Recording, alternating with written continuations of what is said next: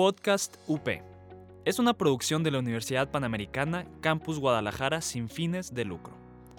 Los comentarios expresados en este programa son responsabilidad de sus conductores. Podcast UP.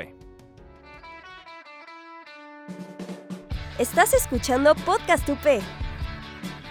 Encuéntranos en Facebook como Multimedia UP. Bienvenidos al Rincón de los Juegos. Comenzamos. Hola a todos y bienvenidos a El Rincón de los Juegos. Mi nombre es Iván. Y mi nombre es Constantino. Y pues hoy les traemos un episodio que estoy también muy emocionado. Siempre estoy emocionado por traerles estos episodios.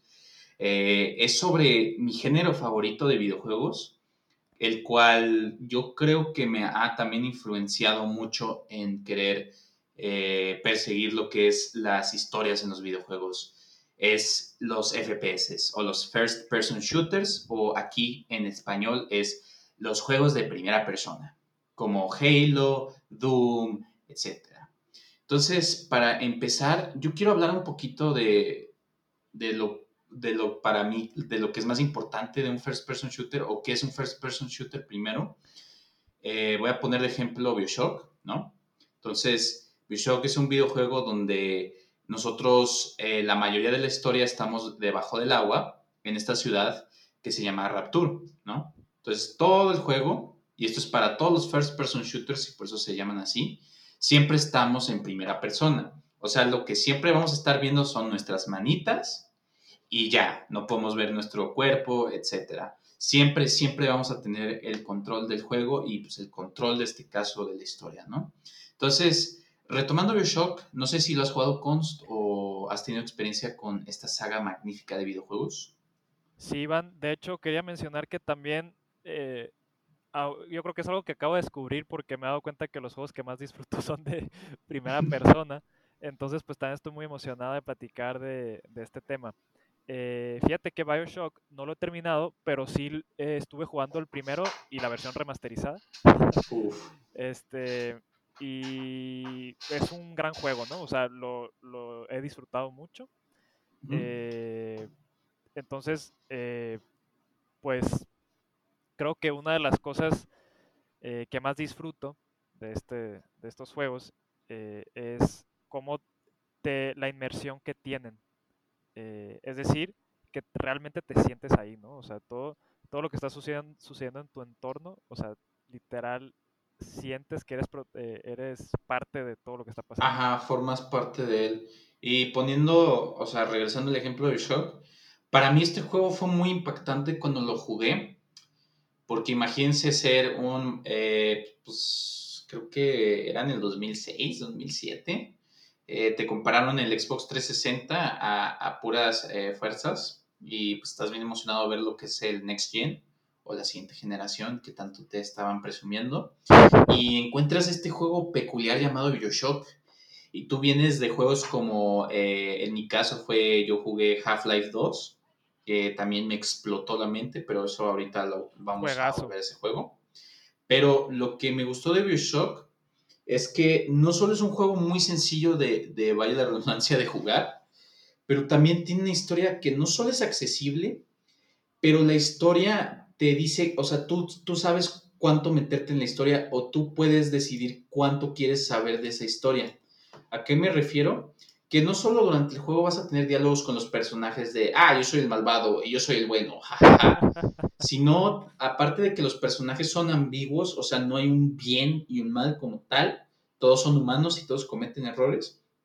Hay estas secciones en el juego que a mí me encantan y pues la neta inspiraron mucho de lo que pienso del diseño de videojuegos. Y es que tú puedes ir a estas zonas del juego, eh, ver estos lugares y básicamente como que ir armando tus propias teorías o historias de lo que estás viendo y nadie te lo cuenta o nadie te dice que está mal o nadie, nadie en el juego dice de que, oye, ve hacia allá y vas a encontrar la historia real de lo que está en este lugar sino tú empiezas a intuir las cosas que están sucediendo. Y el plot twist de este juego, uff, uff, uff, de verdad, 100% recomendado. O sea, por ejemplo, Const, hay un ejemplo que quiero poner. Tú llegas a esta zona del juego, ¿no? y conoces a esta persona que se llama Sander Cohen. Y básicamente su historia es que es un artista eh, desdichado de arriba y se fue a la ciudad de Rapture a básicamente eh, ser el artista puro, por así decirlo. ¿Qué pasó? El artista que siempre quiso ser, pues, en la... el, Ajá, el, artista que, que, egocéntrico que él quiso ser. Al punto donde él le importa tanto el arte que literalmente las vidas humanas son juguetes para él. Entonces empiezas de que ver como que su mentalidad y a entender que esta persona no solo era una, eh, no solo es humano, pero los errores que él ha cometido y las buenas acciones que a veces ha cometido esta persona. No solo eso, esta sección del juego, para ponerles un ejemplo de lo que estoy mencionando, que nadie te está diciendo lo que está pasando o te están diciendo quién es el bueno y malo en Call of Duty, eh, aquí no sucede esto. Aquí, por ejemplo, hay una sección del juego en esta parte donde conoces a, a Leonard Cohen o a Sander Cohen, en donde él agarra y te dice que vayas a buscar a, estos artistas, ¿no? Entonces vas a buscar a estos artistas y pues entras a, esta, a este sótano bien, bien, bien creepy o que da mucho miedo. Y pues ves tres figuras de hielo, ¿no? Y pues como tú piensas que son tres figuras de hielo, que se, pues, tienen poses bien chidas, pero son tres figuras de hielo que no se van a mover y no te van a hacer daño, pues piensas que nada va a pasar. Esculturas de hielo, tipo. Ajá, son unas esculturas de hielo. Entonces, vas, vas hacia este lugar donde agarras este objeto, o sea, están esas esculturas, ¿no? Que ves afuera del sótano, se apagan las luces y una de las esculturas está contigo. No se mueve, no hace nada, no te intenta matar, pero estás bien friqueado. Entonces decides salir, la luz se vuelve a apagar y ya no está. Entonces vas afuera para comprobar que siguen esas estatuas ahí y no están. ¿Y adivina qué? Se fueron. No solo no están, se fueron. Y durante el juego, o sea, durante la zona de ese juego, van a estar persiguiéndote esas estatuas y, no vas a saber dónde están o cuándo esperarlas. No manches. Entonces, eso para mí es un buen diseño de juego y aparte es una buena manera de utilizar algo que pues es vital en, en todo este tipo de juegos que yo, yo o sea, con este ejemplo que has, Iván, y, mencionando esto de cómo, eh, cómo no decirle al jugador qué es lo que tiene que ver, sino que, o sea, no directamente, porque hay ciertos juegos que eh, de diversas formas te, te van apuntando hacia donde tienes que ir y lo que está pasando. Eh, pero se me hace muy, muy padre, como, como mencionas en Bioshock, y también recientemente he estado jugando Metro Exodus. El, es, es, híjole, yo creo que es uno de mis juegos favoritos. Eh, pero también eh, surge, ¿cómo se llama? Eh, sale mucho esto, ¿no? Que, que no te, o sea, ellos te presentan una situación, es una, si hay una historia, ¿no? Pero tú te deja interactuar, es decir, en los cutscenes, que los cutscenes son, por ejemplo, cuando hay personajes que están interactuando y, pues tú ves así como una, narrativa entre los personajes y hay animaciones ya preestablecidas. Eh, pero en este juego esos, esos como eventos o cutscenes eh, donde, se está, donde por ejemplo se están peleando unos personajes y tú estás y tú puedes interactuar, o sea, tú estás moviéndote. Creo que eso es muy importante porque algunos juegos, eh, en los videojuegos mucha gente no le gusta que hayan puros cutscenes porque eso le quita el control al jugador. Y pues al final de cuentas en un videojuego, Iván, pues lo sabemos, eh, pues lo que un jugador quiere hacer, vaya la redundancia, es moverse, o sea, interactuar con el mundo. Entonces a veces como que esos cutscenes, además de romper la inmersión del juego, te eh, como que pierde un poco el chiste, o sea, tiene muchísimo más valor eh, que tú puedas, como tú dices, o sea, tú puedes interpretar en base a lo que te van poniendo los diseñadores del juego en el entorno, tú vas creando tus propias conclusiones. Y eso hace que una pues crea más inmersión y además pues es más divertido para un jugador, ¿no? Porque realmente te la crees que el jugador está tomando todas las decisiones, ¿no? Y creo que eso es muy valioso. Y lo he estado experimentando en este juego eh, Metro. Y, no manches, o sea, eh, realmente, o sea, sientes que, que importa tu, las decisiones que tú tomas, pues. No solo eso, pero lo, lo impresionante de ese juego es que casi no hay menús, como reitero, un ejemplo que a mí no me gusta, pero a mucha gente le gusta jugar, que es Call of Duty. Uh, me encanta ese juego. De verdad, no, sé si lo notas, Cons, pero, pero soy fan de ese juego. Porque a diferencia, y esta es la antítesis para mí de los FPS, aunque los Call of Duty puedan tener buenas historias y buenos conceptos, sí, eso sí. el problema fundamental de este juego es que lo llamo el problema de la montaña rusa. O sea, durante este juego vas a estar en una montaña rusa que, pues, además de no tener control, eh, simplemente es una manera de contar una historia sin hacer, o sea, es una película interactiva. ¿Qué me refiero? A que tus decisiones no solo no importan, pero literalmente es una película, o sea, yo lo veo así, también otros juegos como Beyond Two Souls, pero específicamente Call of Duty, y no importa las decisiones que tomes, no importa cómo se movió el personaje, cómo te vio, hay una manera de jugarlo y solo una, y pues a ver cómo te va, y pues eh, diviértete en esa montaña rusa. Entonces, para mí son la antítesis de lo que se debería hacer en un first person shooter o a fin de cuentas en cualquier videojuego, pero pues eh, cada quien les, le encanta el juego, ¿no? Sí. Y yo quiero mencionar como último tema de este bloque, pues el juego que había mencionado antes, va la redundancia, que es Half-Life 2, y cómo este juego revolucionó esencialmente lo que fueron los, hasta el Half-Life 1, más bien, revolucionó lo que fueron los first person shooters. Porque para que los que no sepan, en los 90 eh, todos los first person shooters o los FPS eran juegos muy arcaicos o arcade. O sea, literalmente había matar al malo, él es malo, puedo garantizar que es malo, eh, mencioné que es malo y pues voy a derrotarlo, ¿no? Y no había decisiones, no había una historia, muy lineal, no había una narrativa. ¿Mm? Ah, como muy lineal, ¿no? O sea, de que ve este punto A a punto B. Más que lineal, eran, o sea, eran juegos donde el gameplay era primero. O sea, no había historia como tal. La historia era una, excusa para el gameplay. Ok.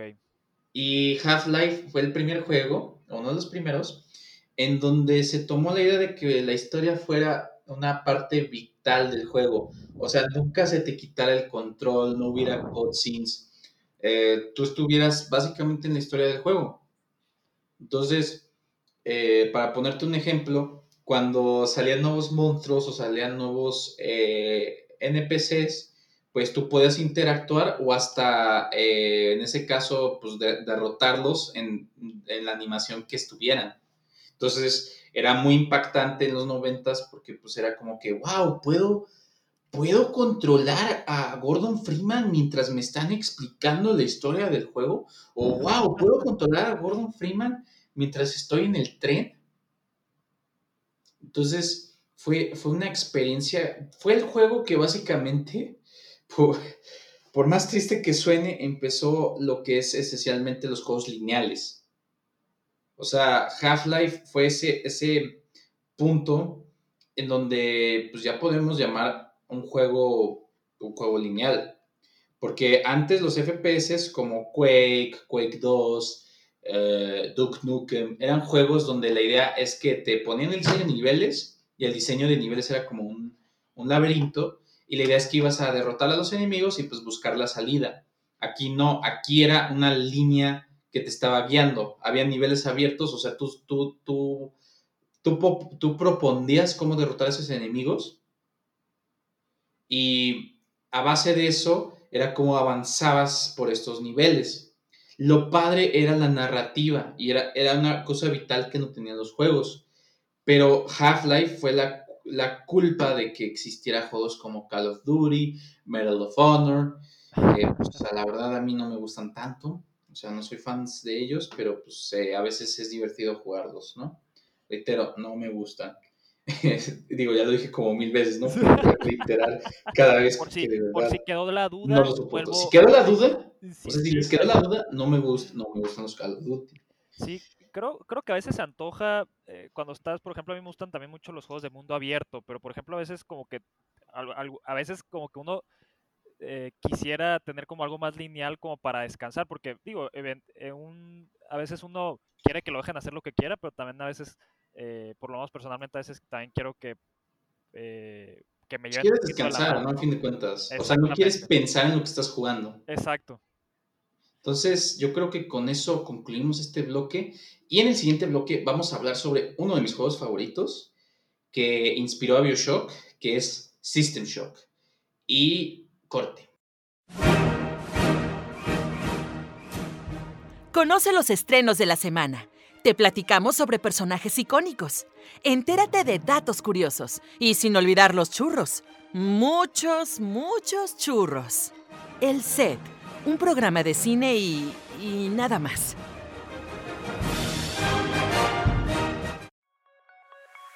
¿Crees que el género K-pop es muy difícil de entender? Nosotros te lo contamos todo. Escúchanos en Corean Subtítulos. Y regresamos y ahora vamos a hablar sobre eh, este juego Kunst que probablemente tal vez has escuchado pero no jugado.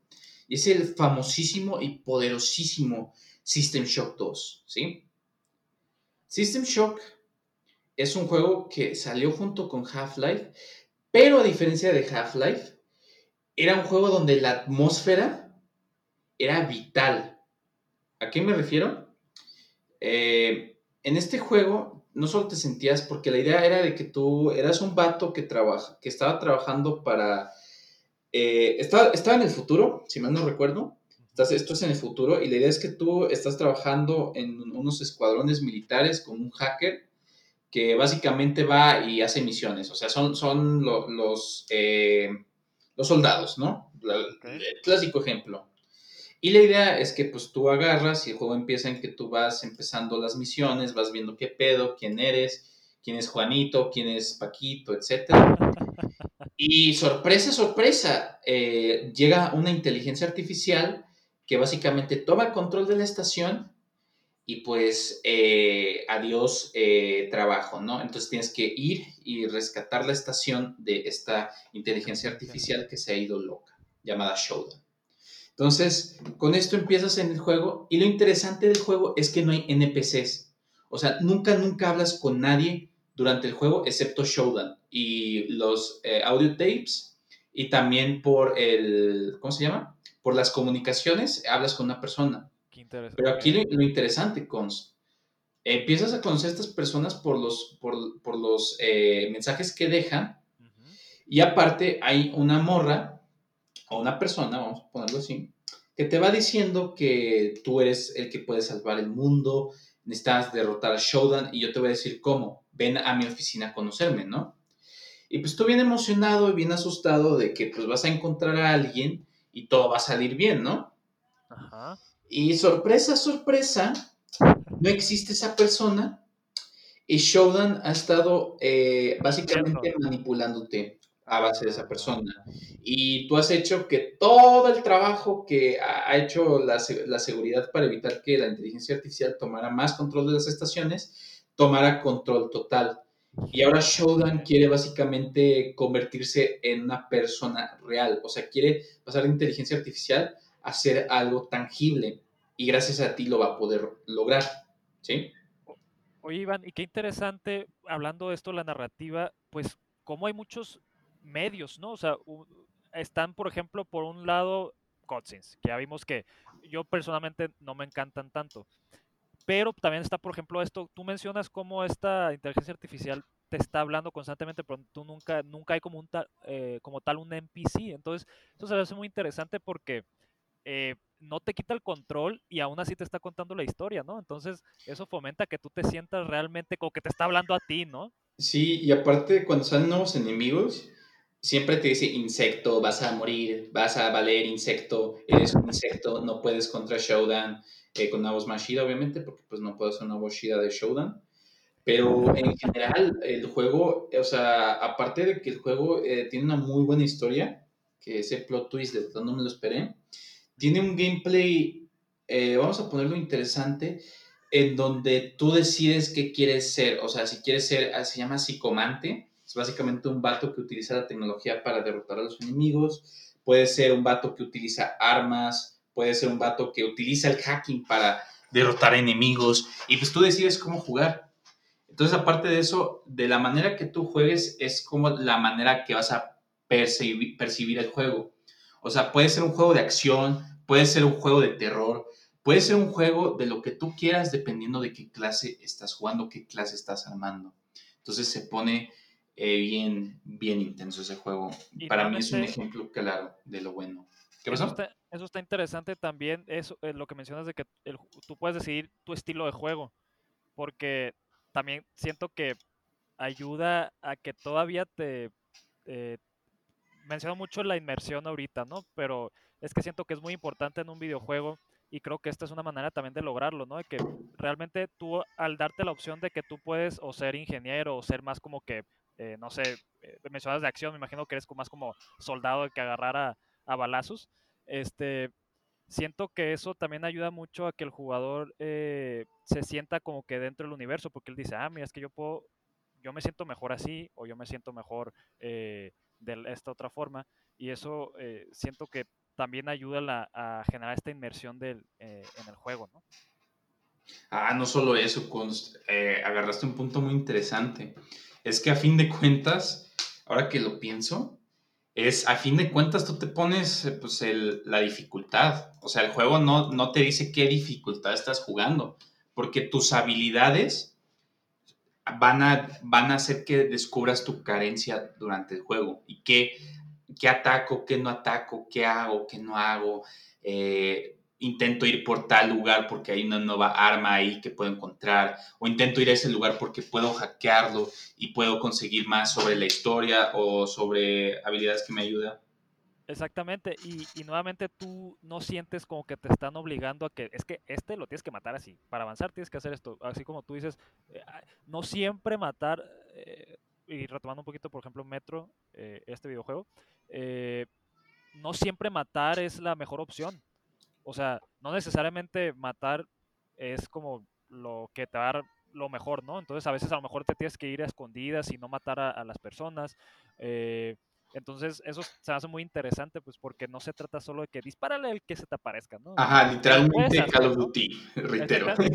Que nuevamente lo puedes hacer, si un jugador lo quisiera hacer, lo puedes hacer perfectamente, pero también está padre que te dé esa libertad de que si no lo quieres hacer, pues hasta te recompensa, ¿no? Por no matar a, pues, a, las personas. Pues. No solo eso, pero ahora recuerdo, y este es el siguiente juego que quiero hablar, que tal vez no has jugado, pero has escuchado también. Eh, se llama Pathologic. Juegazo. O sea, es un, eh, para los que no sepan, es un juego de primera persona donde tú estás, si mal no recuerdo, es en la peste negra. O sea, acaba de suceder una peste negra. O sea, esto es un mundo ficticio, pero basado en la realidad acaba de suceder algo equivalente a la peste negra. Y básicamente esta semana donde tú puedes evitar que la peste negra suceda, se va a repetir, ¿sí? Ok. Y la idea es que tú eres un don nadie que acaba de llegar, tu papá es un médico, reitero, eres un don nadie, y todos te odian, nadie le caes bien, y aparte eh, hay estos seres eh, pues sobrenaturales, si los queremos ver así, que son los, los observadores del juego. Son, unas, son unos eh, monstruos gigantes que están todos cubiertos y tienen como que las máscaras clásicas de, de la peste negra, o sea, el traje del doctor de la peste negra. Y la idea es que tú tienes tus decisiones, no hay decisiones buenas, no hay decisiones malas, tienes que alimentarte, tienes que comer, tienes que tener eh, psicología, o sea, tienes que estar cuerdo. Eh, vas a estar en situaciones incómodas, o, o sea, por ejemplo, eh, una situación incómoda donde te arroja, te arroja el juego porque pues apenas empiezas, es que eres un don nadie porque tú mataste a alguien que te estaba intentando de robar. Entonces, toda la gente en la ciudad te ve como un don nadie, todos te odian y pues empiezas desde ahí. Literalmente los niños hasta te avientan rocas, eh, la historia es bien perturbadora en el sentido de que no hay un bien o mal, o sea, el juego no te guía, el juego no te dice, oye, estás yendo en el camino bueno, estás yendo en el camino malo. Simplemente hay un camino y tú decides cómo hacer ese camino. O sea, hablas con la, por ejemplo, hay una situación bien padre en el juego donde tú estás caminando y pues llega esta persona hacia ti diciéndote de que no, pues ese, ese vato de ahí me está eh, intentando de, de, de golpear, ¿no? Ajá. Y tú dices, ah, pues, pues voy a ir a defenderla, ¿no? Llega el vato y te dice, oye, esa persona que está a tu lado es no, no sé quién y asesinó a tres eh, personas. ¿Qué vas a Pues, hacer? pues, ajá, pues ahí te. Ok, ok. Porque básicamente no puedes decir, ah, oigan, na- nadie, nadie se haga daño. Porque esa persona no le va a importar tus palabras, va a golpear a la otra persona y viceversa. Y si dejas a esa persona libre, porque este juego puede suceder en semanas, esa persona va a matar más personas. Ok, entonces, o sea, pero a ver, para entender, esa, esa, uno te dice que eh, este le estaba golpeando a ella, pero él- luego ella dice que él dice que ella es una asesina. Ajá. Entonces, pero entonces uno, uno está diciendo la verdad, pues. No solo eso, puede- tienes razón, puede estar mintiendo. Y aparte, si tú ayudas a uno de ellos o no ayudas a uno de ellos, otras personas que están en la ciudad pueden saber de eso y odiarte o ayudarte o no ayudarte aparte. Eso es lo, lo chido de este juego. Y además de que tus decisiones no solo son, como habíamos dicho, de que, ah, pues, pues lo ataco, ¿no? Literalmente no tienes balas, no tienes agua, no tienes casi, casi, eh, puedes dar puñetazos en el juego, pero literal te puedes enfermar con las personas porque esto es en la peste negra y la idea es que tú también te puedes enfermar. ok. Y mm, básicamente es qué decisiones tomo y qué decisiones me llevan a un camino que a mí me gustaría llegar a, ¿no? Y la idea es que esta semana se va repitiendo, vas descubriendo nuevas cosas, a cierto tiempo que sales hay eh, estas personas que, le están sucediendo algo. Otro ejemplo que me gustó mucho este juego, y por eso me gustó como que la parte ética juega un papel muy importante, porque pues tú decides cómo hacerlo, y es básicamente, te voy a poner otro ejemplo, ¿no? Const. Em, agarras, vas en el callejón, y llega esta persona y simplemente te da algo. ¿Sí? Tú tomas ese algo, o sea, lo agarras, y llegan otras tres personas y te dicen que eres el ladrón, que tú eres la persona que le robó al varón de no sé qué, y pues a ver qué haces, pero te, vamos a, te vamos a golpear. Porque otra cosa que no mencioné es que aquí no hay una prisión, porque como es la peste negra, o mueres o vives, o sea, no hay de otra. Sí, pues, o sea, todos están eh, contagiando, ¿no? Ajá. Y aparte, la, la parte más vital del juego es, y es una de las decisiones que a mí más me gustó, o sea, no, hay tanto spoiler porque en realidad no hay como que un final, o sea, sí un sea, no hay final. algo que spoilear, pues. Ajá, no hay, no hay algo tangible de que, ay, les spoileé el final chido o el final eterno. Hay, Ajá. hay muchas decisiones. Oye, pero qué, o sea, qué interesante esto, Iván, cómo, cómo las decisiones no te están diciendo, nuevamente, no te están diciendo, toma estas decisiones, sino que, te, a ver, te plantean, o sea, te plantean una situación Ajá, una y te, y te problemática. dejan, y te dejan decidir, o sea, eso siento que es súper, súper bueno, o sea, siento que eso es muy atractivo para un jugador, pues, o sea, porque nuevamente, o sea, el jugador está, es, es el protagonista, pues. O Sí, o sea, a fin de cuentas, y esta es una parte muy vital de, si diseñan un juego de primera persona, es que las decisiones son importantes. Sean decisiones muy básicas como mover el helicóptero, eh, ver a quién dispararle o no dispararle, o poder dispararle, o poder no dispararle. Pero también hay decisiones como estas en donde si se integran bien en los juegos, son maneras poderosas de comunicar mensajes interesantes. O sea, el último ejemplo que quiero mencionar es que como tú puedes hacer la cura del, del- de lo que es la peste negra, mm, ok, pero si es la cura, adivina qué, Const. te mueres. Ya no eres popular y alguien te puede matar por ello. Ah, porque tienes la cura. Tienes la cura y la alta sociedad que está en ese juego, pues puede ir por ti. Entonces tú tienes que también tomar la decisión de si haces la vacuna o no haces la vacuna. Aparte de eso, yo creo que lo que me dejó este juego en general para diseñar un first person shooter es que nunca, nunca, nunca, nunca tengas menús o pauses el juego donde no debería ser pausado. O sea, abres inventario, no pauses el juego. Exacto. Eh, tienes un mapa, no pauses el juego porque eso quita la experiencia y ya no te sientes peligroso. O sea, un ejemplo muy rápido es, hablando de, de, de FPS, pues es como el, el Halo, ¿no? Cuando, cuando abres el, cuando seleccionas las armas es muy rápido el cambio, ¿no? Sí. Pero pasas a un juego como Skyrim, puedes pausar, abrir inventario, ver cómo el enemigo se te está acercando y pues tomarte tu tiempo y pues elegir la arma correcta. Exactamente, pues o sea, es como un safe zone, ¿no? De que, ay, inventario o lo que sea. ¿Qué digo? O sea, también va de acuerdo al diseño de lo que al, juego que estás diseñando, ¿no? Pero pues estoy totalmente, totalmente de acuerdo contigo, pues o sea, si abres el mapa, oye, mientras que estás viendo el mapa, resulta oh sorpresa, te pueden atacar o estás en peligro, pues pero eso ayuda a crear esta sensación de que estoy aquí, pues estoy en este mundo. Ah, estás en, estoy en este mundo y esta es mi experiencia. Y pues con esto concluimos este hermoso episodio del Rincón de los Juegos. Como siempre nos pueden escuchar en Podcast UP, en las plataformas de iTunes, eh, Spotify Pueden seguirnos en nuestro Facebook e Instagram, Instagram como El Rincón de los Juegos. Muchas gracias a nuestra editora Jazz. Mi nombre es Iván. Y mi nombre es Constantino. Y reitero, sigan creando. Muchas gracias por escuchar. Muchas gracias por escucharnos. Esto fue El Rincón de los Juegos. Estás escuchando Podcast UP. Encuéntranos en Facebook como Multimedia UP. Podcast UP. Es una producción de la Universidad Panamericana Campus Guadalajara sin fines de lucro.